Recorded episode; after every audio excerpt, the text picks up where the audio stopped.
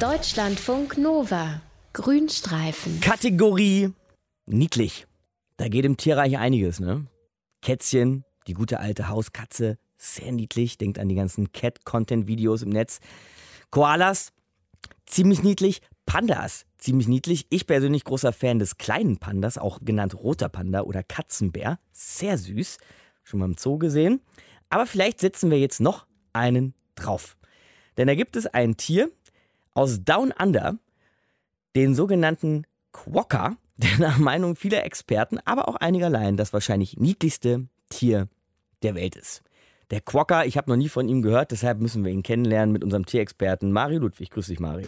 Ja, hallo, Markus. Geht wahrscheinlich vielen so wie mir, Mario, dass sie noch nie vom Quokka gehört haben. Was sind das also für Tiere? Also die sind so 60 Zentimeter groß, gehören zu den Kängurus und genau wie bei, eigentlich bei allen Kängurus sind die Hinterbeine sehr lang, sehr kräftig, die Vorderbeine, die sind aber nur sehr kurz. Mhm. Und Quokka ist ja nun ein gewöhnungsbedürftiger Name, Ja. kommt aus der Sprache der Aborigines, also der indigenen Einwohner von Australien. Es sind Veganer, ernähren sich von Gräsern und Blättern und kommen in Australien nur im Südwesten vor und noch so auf ein paar vorgelagerten Inseln. Und eine Insel ist sogar nach den Quokkas benannt worden. Oh, wow, das ist dann die Quokka-Insel oder wie? Nee, die heißt Rottenest Island. Hä? Das Ja. ist ein sehr komischer Name und kommt daher, dass der Entdecker dieser Insel, das war ein holländischer Seefahrer, der hat diese Quokkas für, naja, zugegebenermaßen große Ratten gehalten. Ah, okay. Und deshalb hat er diese neu entdeckte Insel eben Rotnest Island genannt, also holländisch für Rattennestinsel. Und das ist auch tatsächlich die australische Insel, auf der die meisten von diesen niedlichen Quokkas vorkommen. Okay, kleines Känguru hast du gesagt. Da kann man sich schon vorstellen, warum die niedlich sein könnten. Aber gehen wir noch mal ins Detail. Also warum finden wir die Quokkas so toll?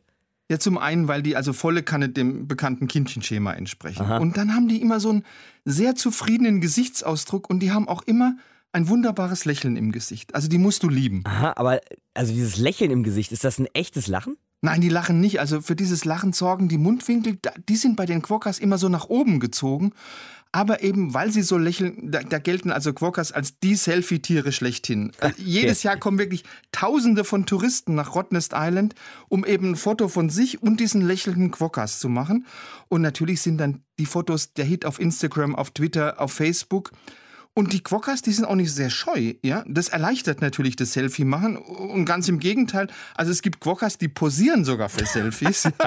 Und, und was das Tollste ist, die Quokkas haben eben wegen diesem Selfie-Ansturm von den Touristen sogar ihre Lebensgewohnheiten umgestellt. Weil sie Social Media Stars werden Ja, wollen. so, so. Also, nein, nein, also normalerweise sind Quokkas nachtaktiv. Aber die Touristen, die kommen jetzt ja tagsüber nach Rottnest Island, eben um ihre Quokka-Selfies zu machen.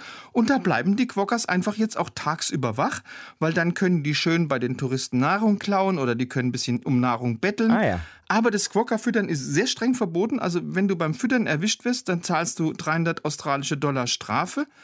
Es kann aber auch passieren, das muss man jetzt auch sagen, dass den Quokkas dann irgendwann so ein Fotoshooting wirklich auf die Nerven geht und dann können die auch unangenehm werden. unangenehm werden, gefährlich werden oder was passiert dann? Ja, dann ist auf alle Fälle mal Schluss mit lustig. Aha. Also die können dann mit ihren äh, scharfen Krallen richtig gut kratzen, die können mit ihren scharfen Zähnen kräftig zubeißen und tatsächlich kommen in Australien jedes Jahr mehrere Menschen ins Krankenhaus, weil sie eben einem Quokka, sagen wir mal, zu nah auf den Pelz gerückt sind. Okay, das ist vielleicht auch noch eine wichtige Lektion am Ende. Ne? Diese Quokkas sind vielleicht auch putzig und niedlich, aber schon auch immer noch wilde Tiere. So sieht's aus.